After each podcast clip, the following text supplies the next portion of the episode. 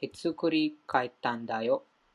木がひっくり返ったとき、ものすごく明かり、光る光る人が二人出てきて、クリシナと話したよ。牛飼いたちのほんとほとんどジェインは子供たちの言葉を信じませんでした。そんなことはありえないと彼らは思っていました。しかし、中には子供たちの言ったことに耳を向けて、ナンダ・マハラジャに言った者もいました。あなたの子供は他の子供たちと違い、あの子だったら、いいそんなことをしたかもしれませんね。自分の子供が人並み、並ずれた力を持っていると聞いたナンダマハラジャの顔からは微笑みがこぼれていました。こぼれました。ナンダマハラジャはクリュナに歩み寄り、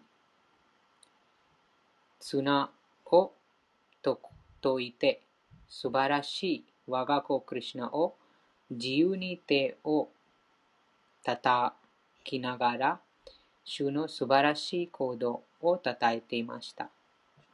ちょうど普通の子供のように、クリュナもゴピたちと一緒に手を叩いていらっしゃいました。バグワンでいらっしゃるクリュナがゴピたちに完全に操られ、歌ったり踊ったりしていらっしゃいます。まるでゴピたちの手に操られる人形のように振る舞っていらっしゃいます。ヤショダはクリシナに財タを持ってくるように頼むこともありました。財タは子供のクリシナには重すぎて運ぶのが大変なのですが、クリシナはどのよう、クリシナはどうにかこのここうにか、どうにかこうにか、財タやをヤショダのところに運びになりました。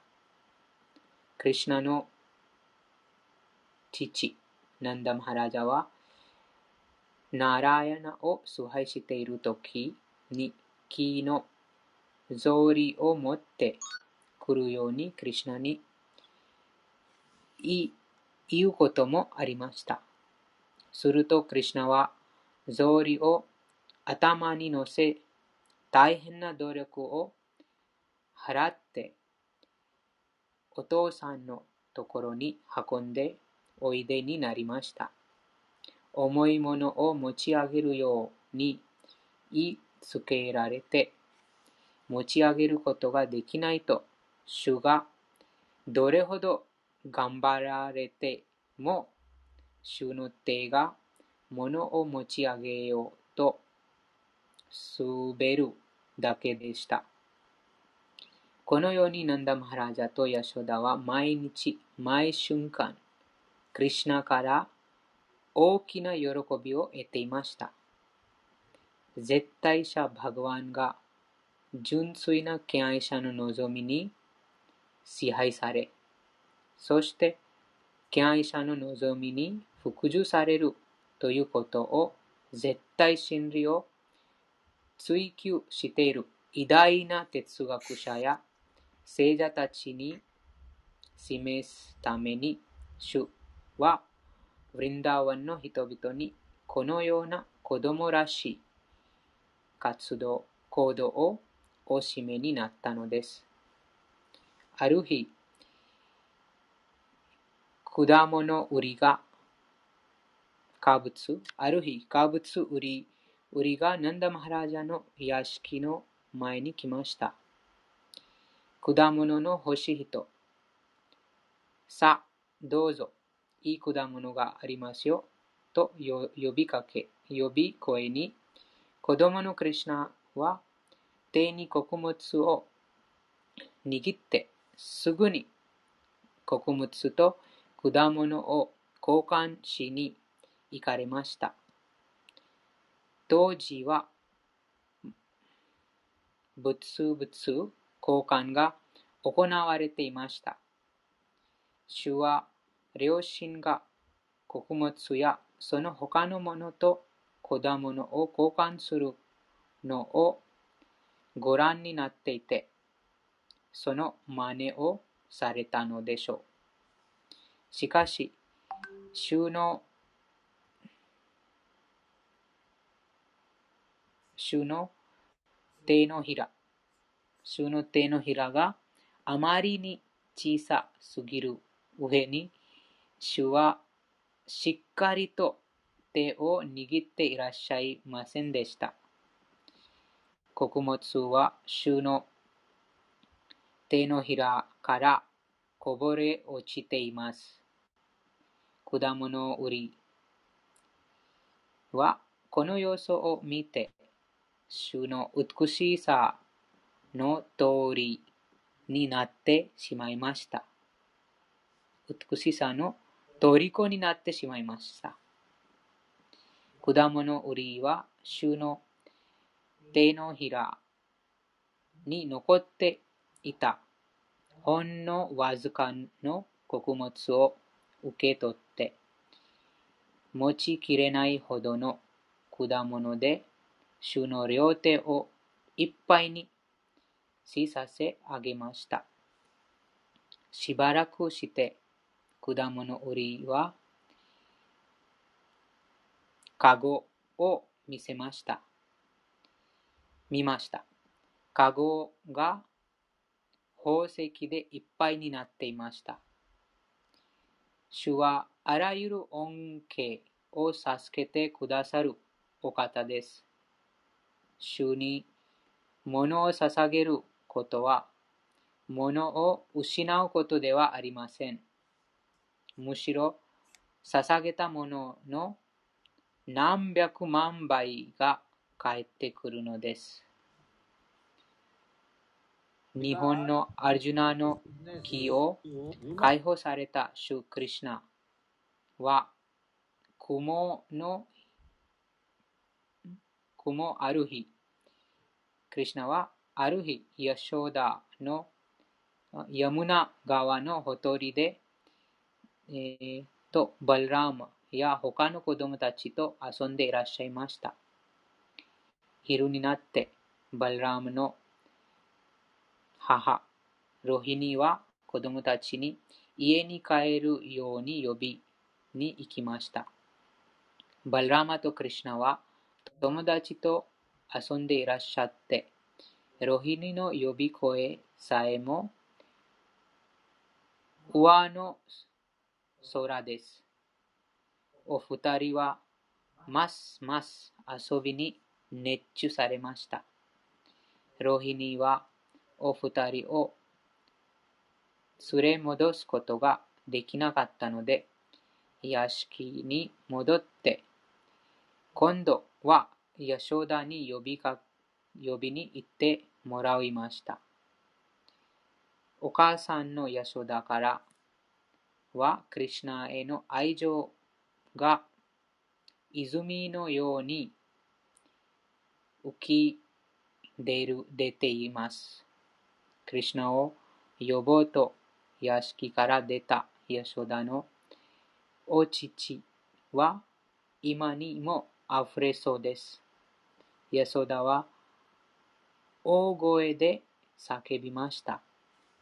クリシナヤもお昼ご飯の時間過ごしたわよ。もうたくさん遊んで、遊んだでしょう。レンゲの目をしたクリシナよ。さあ帰ってきて。お母さんのお乳を飲むのよ。もうずいぶん遊んで。お腹は、お腹がペコペコのはずよ。遊びすぎてもくたくたになったでしょバルラムにも呼びかけます。家族の誉れのバルラマよ。音の音音のクリシナといら一緒に帰っていらっしゃい。朝から遊び数じて、もう疲れたでしょさあ、すぐに帰り。家でお昼を食べなさい。あと、お父さんのナンダマハラジャが待っていらっしゃるわよ。お父さんはお昼食べないといけないよ。お父さんが食べられるようにさ帰っていらっしゃい。ナンダマハラジャは一人では食べずに、クリシナとバルラムのお二人を待っているのでした。それをお知りになったクリシナとバルラマは家に帰ろうとなさいました。するとお二人の遊び友達が不平を言いました。せっかく面白くなってきたのに、クリシナが言ってしまうよ。もう、今度からは帰ってあげないから、これからはもう遊んであげない。と、週の遊び友達はお二人に言葉を荒くしていました。クリシナはそれを恐れて家に帰らず、また友達のところに行って遊び始められました。すると母ヤショダは子供たちを叱りつけ、クリシナに言いました。かわいい子、クリシナや、あなたは宿なしなの。家がないの。早く帰ってこなさい。あなたは朝早くから遊んでいて、体も随分に汚れ汚れたを家に帰って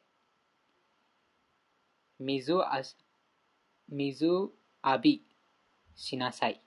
それに、今日はあなたの誕生の誕生日のお祝いを。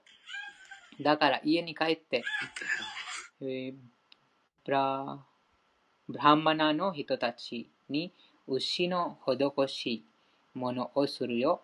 友達のみんなはお母さんにきれいに飾りをかけつけてもらっているでしょだからあなたも家に帰って体を洗って服を着ていろんな飾りをつけるのよ。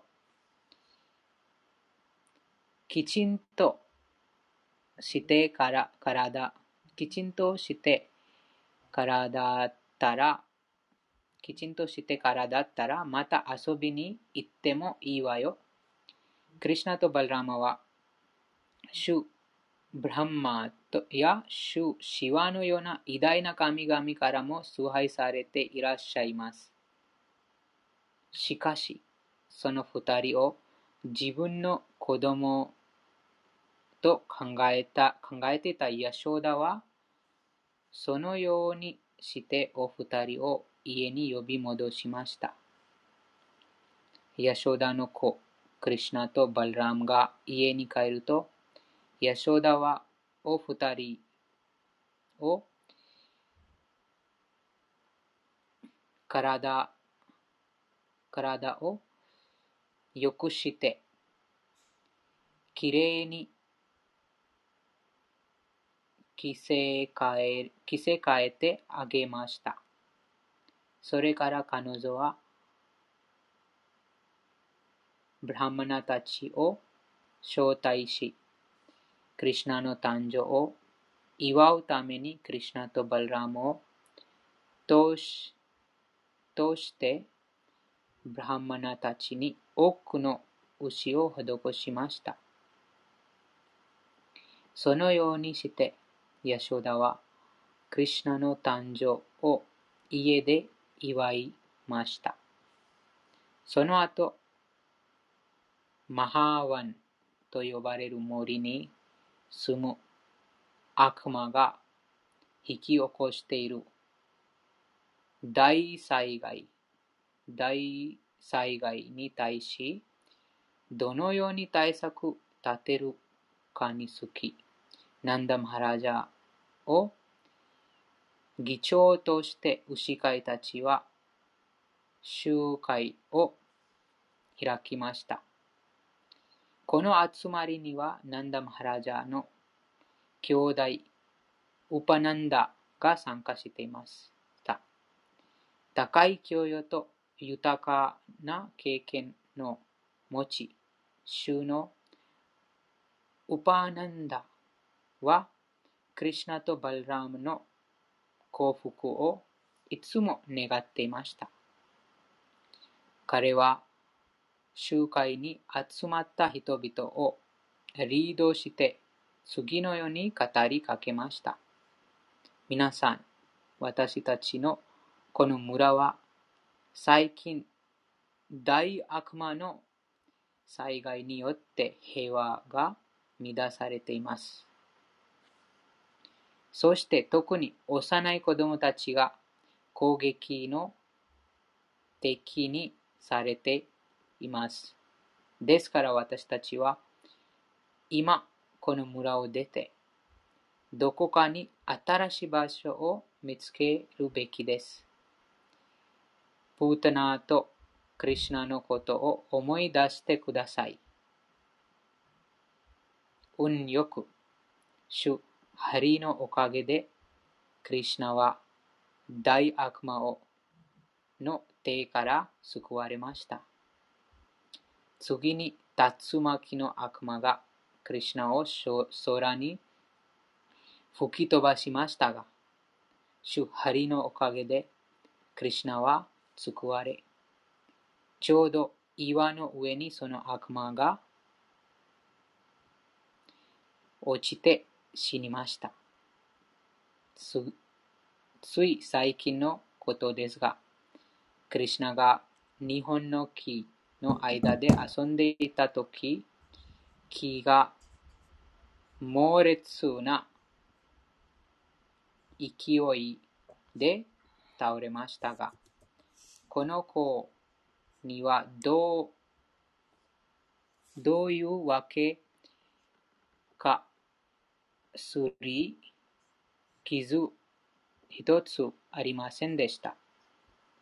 また、主ハリがこの子を作ってくださったのです。